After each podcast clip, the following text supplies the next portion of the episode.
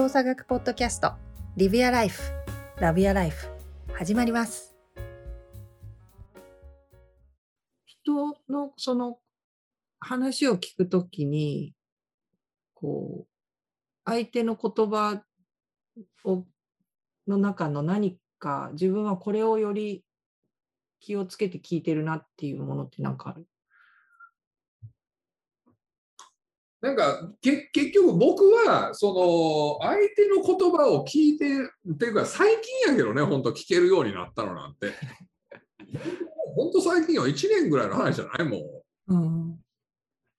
最近は自分でも俺聞けるようになったなって思うようになってきたから。えーそれはなんかこうきっかけとかまたはこうやこういう気持ちだったりこういう姿勢になった自分がいるから聞けるようになったとかってなんか。いや何やろう。あのー喋らなくてよくなったっていうことかな。多分今までは喋りたかったのよね。ああなるほど。それ自分が喋りたかっ自分が喋りたかったっていうこと？たなるほど。でもそれをもう別に喋んなくてもいいわっていうふうに思えるようになったんじゃないえー、あ喋んなくても自分の思いは届いてるってこと？それとも？うーん。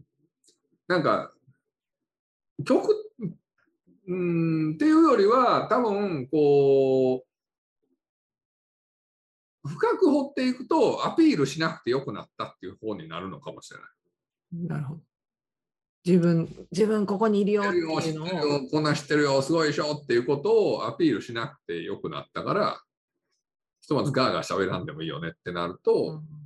たん。じゃないかなと思うけどな、別にそういう気づきがあったわけじゃないけど、ということは人の話を聞ける聞くという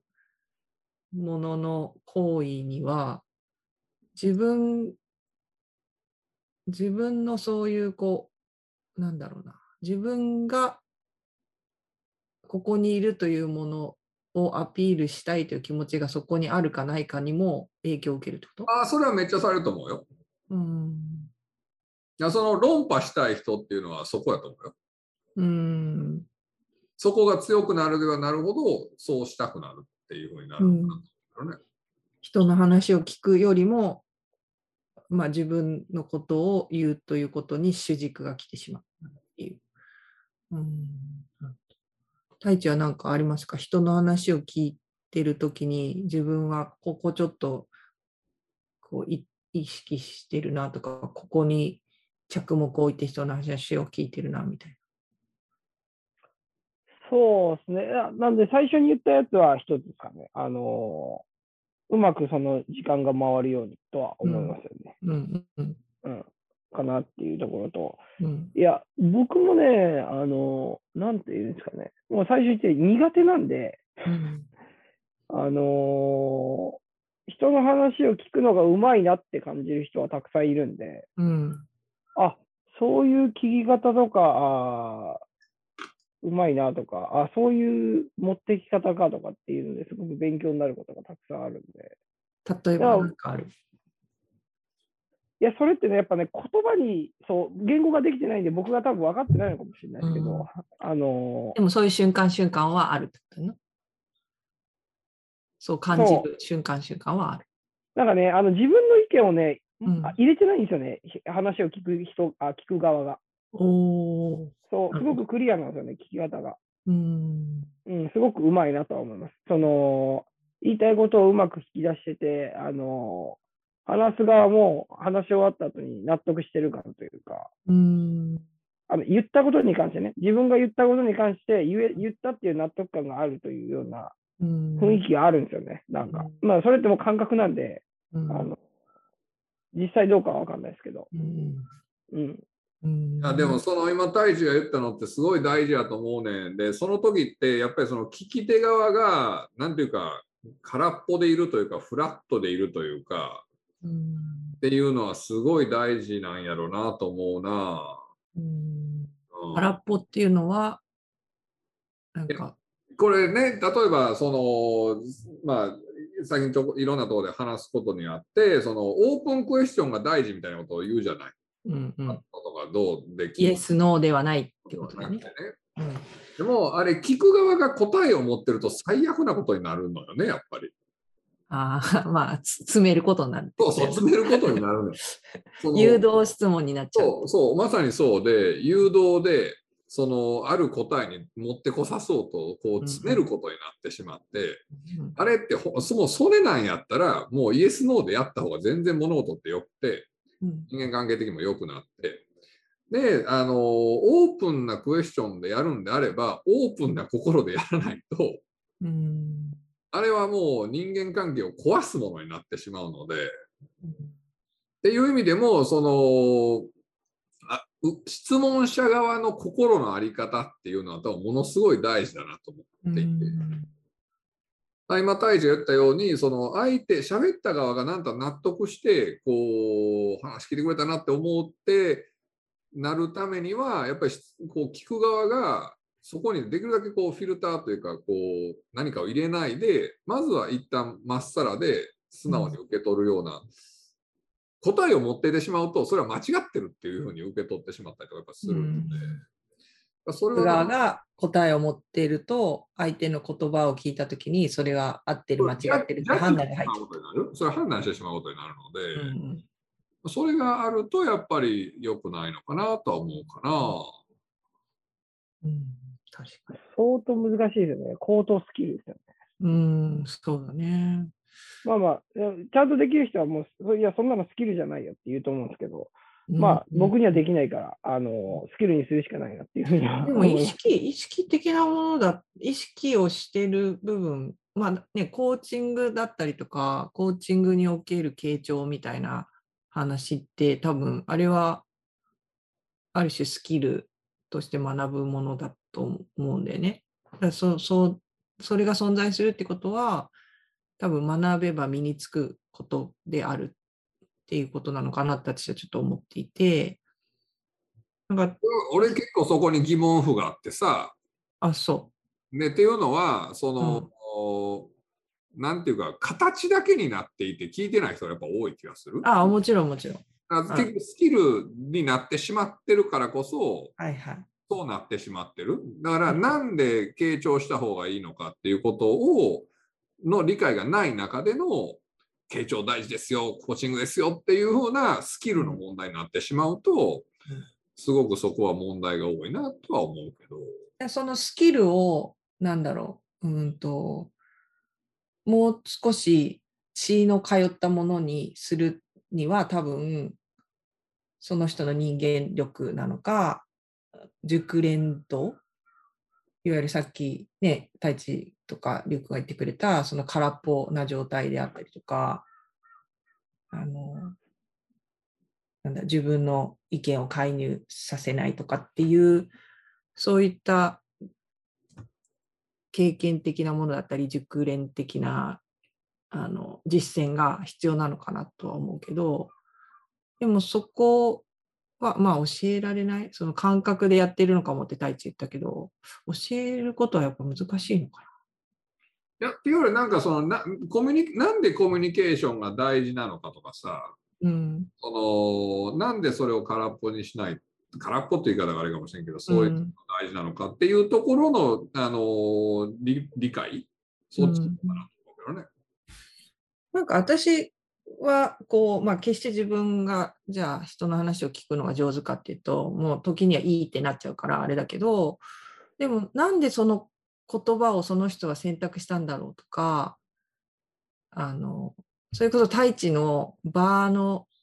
バーが流れる状態を作りたいっていうのとちょっとこう形は違うかもしれないけど似てるところがあってなんか今の言葉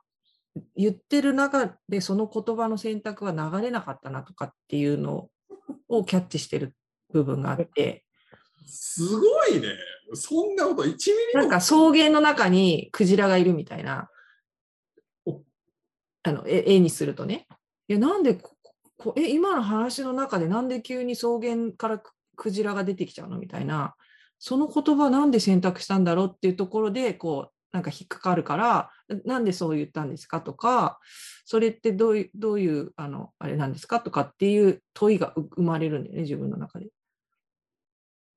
まあ、ピカソかもしれないんでね。いやいや、ピカソじゃないわ、全然。いやいや、違う違う。あの、その言葉、なんでって、それってあの、引っかかるっていうには興味も含まれてるじゃないですか。あ、もちろん、もちろん。そう。だから、あの、もしかしたらそこには自分の知らないピカソが眠ってるかもしれないじゃないですか。あだって草原の中にクジラなんて、あのすごいなんだろうな、あのファンタジー溢れたあの絵描きさんだったら描きそうじゃないですか。あだって昔はいたからね、きっとそこに。次かもしれないと思っちゃう。多分ね、遠い昔はそこにクジラが泳いでたわけじゃん。陸が上がってくる前までは。なるほど、なるほど。ありえるんだろうけど、あとはなんかテニオ派とか、その、ね、こここでがを使うのか、そこでおを使うのか、ここでにを使うのかみたいな、なんかそこにもその人が現れてる気がして、なんかなんでそ、あ、えそ、それ使うんだみたいな。で、それってどういう、どういうことなんだろうって興味を持っちゃうから質問が出てくる。質問を考えてるっていうよりは、その人が使った言葉にぎなんかこう質問が出てくる？なんやろ？そそこにさそんな考えながら話してんの？大変やねすごいね。いや考えてないよ。ただき音を聞いてるだけだから。喋ってての違和感っていうのは分かるねんな。うん、あるよね、違和感ってそ。れはなんかずなんか違和感っていうかなんかポッとこうでなんなんとなく多分自分が感じてそれでもそれを相手のなんとかとか相手の手におはがとかってところまで一切そんな風には考えないもんね。自分に違な和感があっうんてなんでって思うだけでなんでそのせんそのチョイスをしたんだろうってそんな全然考えたことない。だってそれこそ動作学じゃん。入力、統合、出力で、その出力をしてきたその言葉が作り出した何かが入力としてだったり、その人の地図としてあるわけじゃん。か過去の経験とか知識とか。なんで、その言葉を紡ぎ出したその人の過去の経験だったり、その何を入力したことによってその言葉が出てきたのかっていうところにこう想像を膨らまして、自分で分かれば、あの、あーってスッて流れるけど、なえ、なんでだろうって思ったら、なんか、え、なんでそうなんですかって質問をしたくなっちあーななんか今のを聞いてて思ったのは俺は多分それによってそこまでの文脈というかそのその人がそこにたどり着いた流れを想像してるかもしれん。ゃう。あー聞く前に？聞かないでね聞く前に。あー聞かないで。うんなるほど。でもそれ間違ってるかもしれないじあそうそう。だからそれは一つの可能性として自分の中にこうそうなのかなみたいなのを置いておくだけ。ゃん。うん決めるわけではなくて。うん。うんそれをこう質問しにはいかないなそういや。うん。まあ、逐一はやんないよ。そのあうん。役割としてやってるときはもちろん聞くけど、普段の例えばお客様とかクライアントさんと接してるときは、なんかこれはキーだなと思ったらもちろん問いかけるけど、そうじゃないときは、まあこうこうこうだからきっとこの言葉だったんだろうなとか、こういう表現だったんだろうなっていう推測のもと、あの頭の中に収納しといて、でもこれキーだなと思うのは、あのカルテを私は書くので、こんなことを言ってたとか、こういう言葉が出てきたみたいなのはメモることはメモる。気になったもの。で、それが半年後のなんかのセッションの時に、なんかそういえば、前なんかそんな話で引っかかったことあったなって振り返った時に、ああ、こことつながったんだみたいな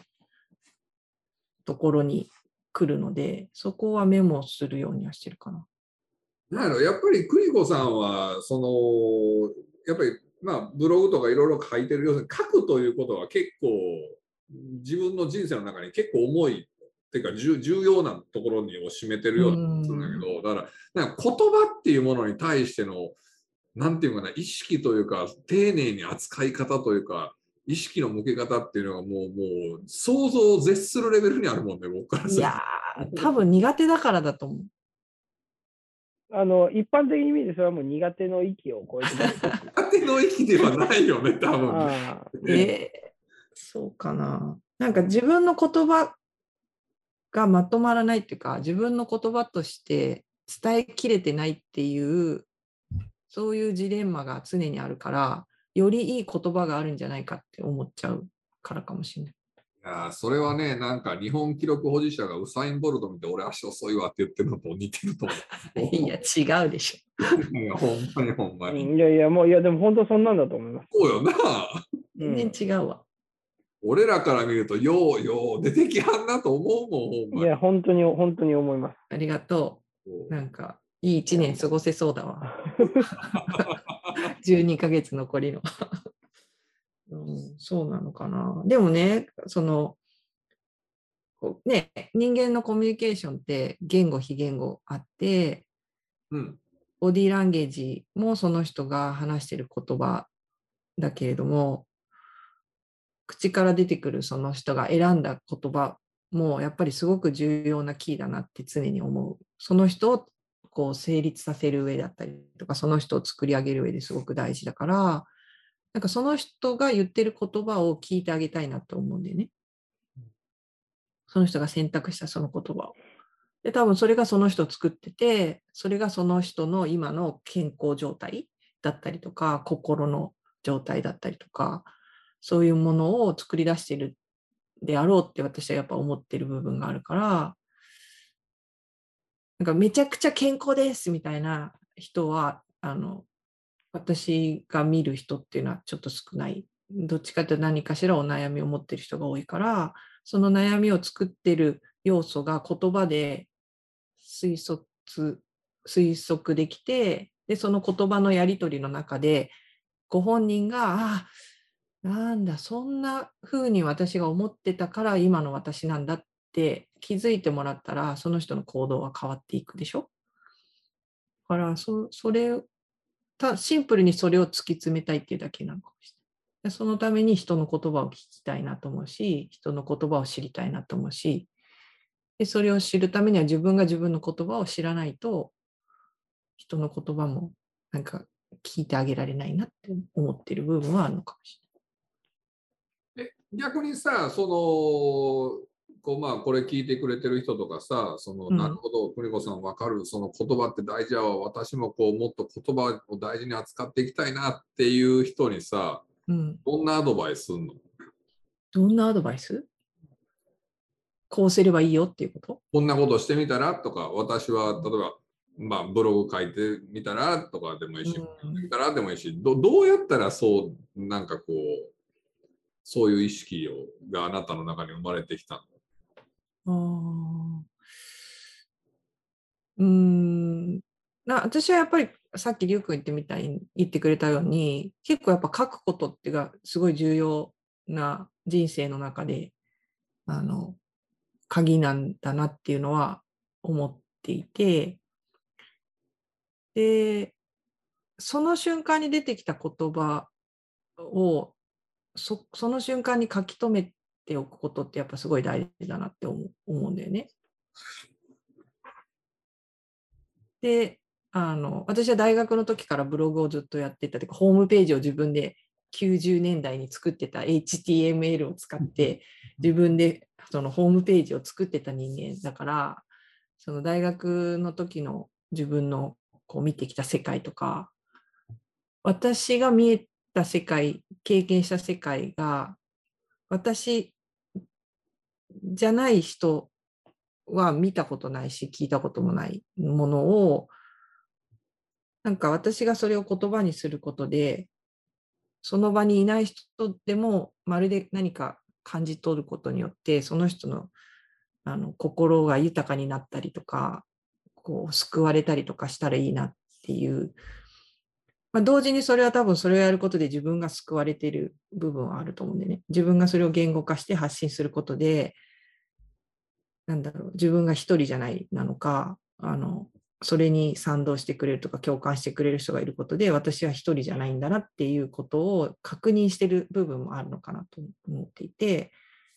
なんでその言葉に出すとか言語化することを怖がる人って世の中間違ったことを言っちゃってるんじゃないかとか本当の自分の気持ちを表現できてないんじゃないかって結構恐怖心に思う人がすごく多いと思うんだけど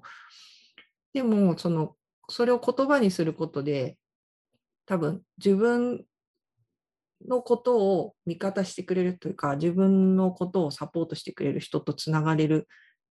ことによって自分の言葉にそそこにもっと信念が生まれてきたり自分の言葉に自信がつくと思うからやっぱり書き出すリュウ君が言ってみたいにブログを書くとかその、ね、ツイツイッターはちょっと短いからどうなのかなって私は思うけど、うん、書くっていうのは一ついい、うん、スタートなのかなと思う。頭の中でただ思うんじゃなくて書き出す。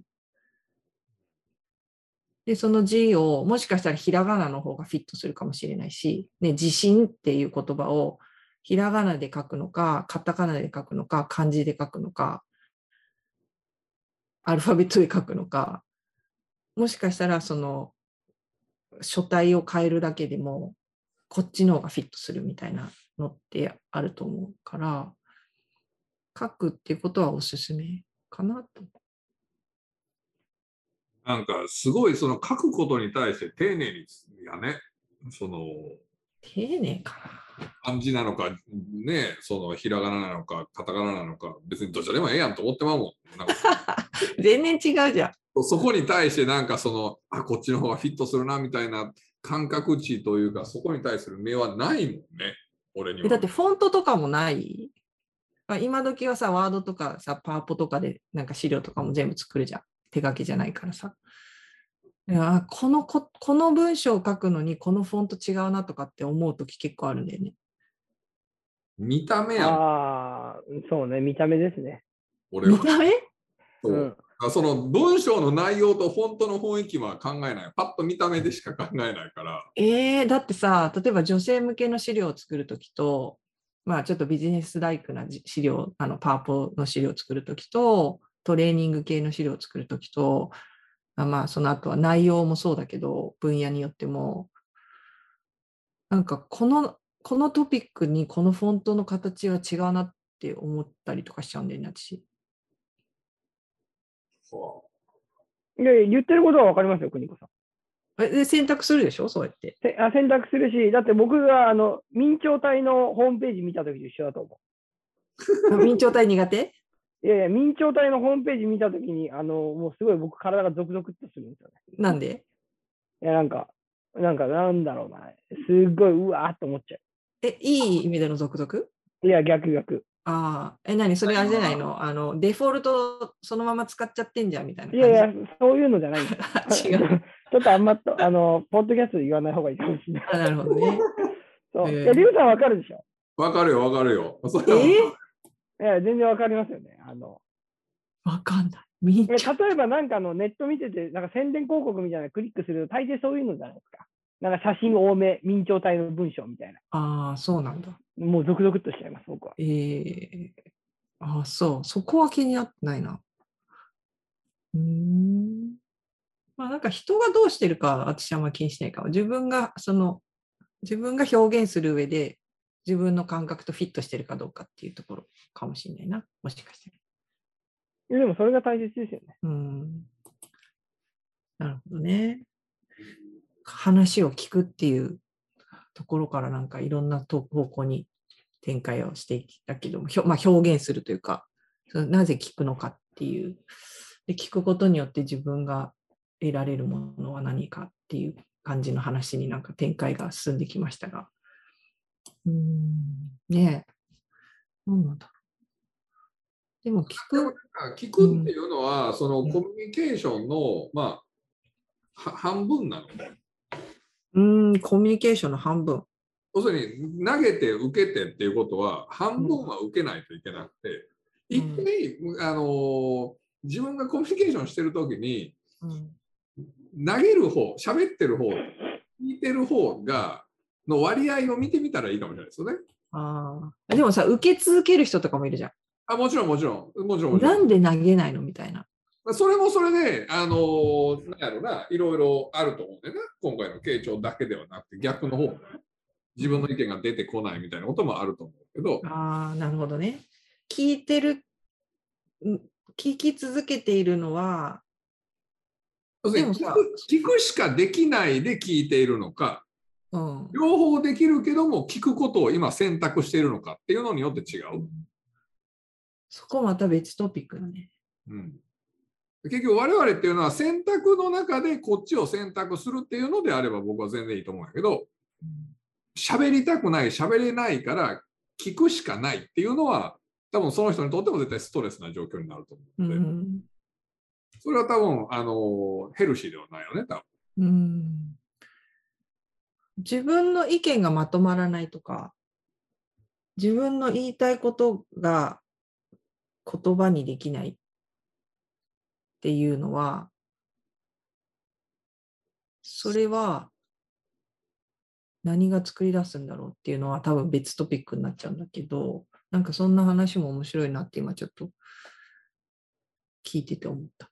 その問いを。でもさ、それもさ、どういう場によなななのかによってさ、開けたら喋ってるうちにアイデアって熟成されていくからさ、なんかあ、ある決まった答えを出さなあかんというのも違うよね、多分。うん。そういうのを出さなあかん場ももちろんあるけど、うん。でもその喋り喋ってるうちに出てくるのをその喋ってるのそのシャーができないその一言目が出てこないいでこうちょっとジレンマになってる人とかもいいるなって思うんだよね。誰かにすごい促されてようやく言葉を出す人とかもたまにいるじゃん。うんうんうんで、なんかないの？ねえ聞いてたんだからさ、なんかあるよね？言ってよみたいな。思ってることあるよね？って、すごい言われて、ようやくこう、言葉を出す人とかもいるでしょ、時々。ね。ああいうのって、その、な、何がその一歩目を踏みとどま、まあ、踏みとどまってる気はないのかもしれないけど、なんかやっぱ聞きたいなと思う思うじゃん、みんな。そこの場にいるのであれば、みんなの思いを聞きたいなって、聞き取りたいなって思うえば思うほど、どうやったらそのみんなが話しやすくなるのかなっていう、そのさっき最初の太一じゃないけど、その場が流れてる。みんながそのキャッチボールをできる場を作るためには何が必要なのかなって、今のちょっと問いかけを聞いてまた思っちゃったりもしたんだけど。でもそれってあの関係性かなとは思いますけどね、周りとの。関係性その言い出せない、言い出せない関係性なんだと思いますよ。なるほどね。で、あの、それで落ち着けた方がすっきりするかなと思いますけうんうんど。で、でその人は別の、その人は別の、例えば、あの、何でも話せる友達の前では、同じトピックで話した時も言えるのか、言えるんじゃないかなと思っちゃうんで。おー。だそコミュニケーションっていうのをその言葉でのそこだけではなくて、開ければその雰囲気だったりとか、誰かが機嫌悪そうやったら、まあ今日言うのやめとこうって思うやろうし、うん。それはその今のその言葉以外のノンバーバルでのコミュニケーションもそうやし、その時間経過として積み重ねてきた関係性っていうコミュニケーションの結果出来上がるものもそうやし、その全てやから、そこを今のそこの言葉だけのことコミュニケーションっていうところにフォーカスしちゃうと見えなくなるものっていうのがあるのかなと思うな。なるほどね。まあ、言葉が飛び出してくるような関係性と場を作っ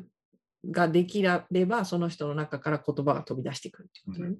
そうそうそううんだから、あの、今さっき邦子さんが例えに出したの、聞いてるんだから言ってよみたいな人いるじゃないですか。うんうんもう僕もうそれもゾクゾクするんですよね。いやいやいやいや、その言い方は絶対言えんやろっていうふうに思っちゃうんで。わかるわかる。あの逆に言えなくなるよな、それな。いや、そんいや、な言えなくなるなと思うよね。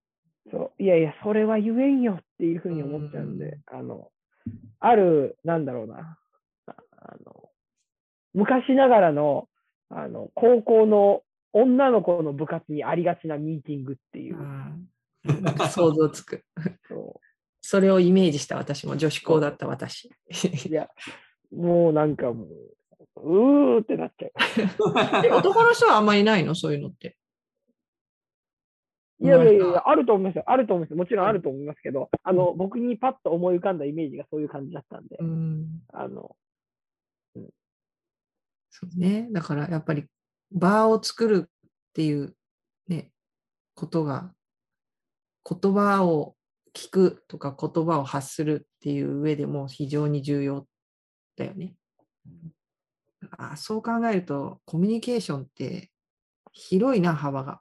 いやだだまさにそう、ものすごく広くて、まさに我々の地組織、社会を作るベースやから、めちゃくちゃ大事やし、うんと思うよ。よくその話しづらいこととかはご飯を食べながらとかって言うじゃん。人は美味しいものを食べているとこう喋りたくなるみたいな。まあ気分がいい方がいいよね、絶対ね。うん場所を変えるもそうだし、ね、飲み物を変えるもそうだし、美味しいものに食べに連れて行くことで、ふと浮かんでくるものとかもあるかもしれないですよね。なんでまあ、そうね、こう、人の話を聞くときに、その、まあ、まずその人の話の何に自分がこう意識を置いてるのかっていうのもちょっとこう見てみると面白いのかなって、うん、相手の居心地よさを気ににこう意識を向けて自分が人の話を聞いているのかその人が言葉の選択どの言葉を選択したのかなっていうところに意識を置いているのかその人がどういう目の使い方ねどんな方向を見てとか伏せ目がちで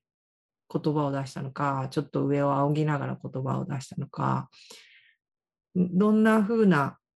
表表情がそこの言葉と一緒についてきたのかなとか、自分が相手の言葉の何に意識を置いて聞いているのかっていうのも、ちょっとこう、あの日々の中で観察をしてみると、うん、見えてくるものもあるのかなと思うし、それに対して自分がどう感じたのか、ね、太一さんみたいになんかうーって、うーってなるのか、なんかふーっと自分の中にそれがこう入ってきた感じがするのか、抜けていった感じがするのか、自分の中でこうジーンとなった感じがするのか、なんか相手の言葉から感じた自分の体の中の反応みたいなのを見ることによって、多分コミュニケーションの質がまた一つ上がるのかなっていうふうにちょっと思った1時間でした。はい。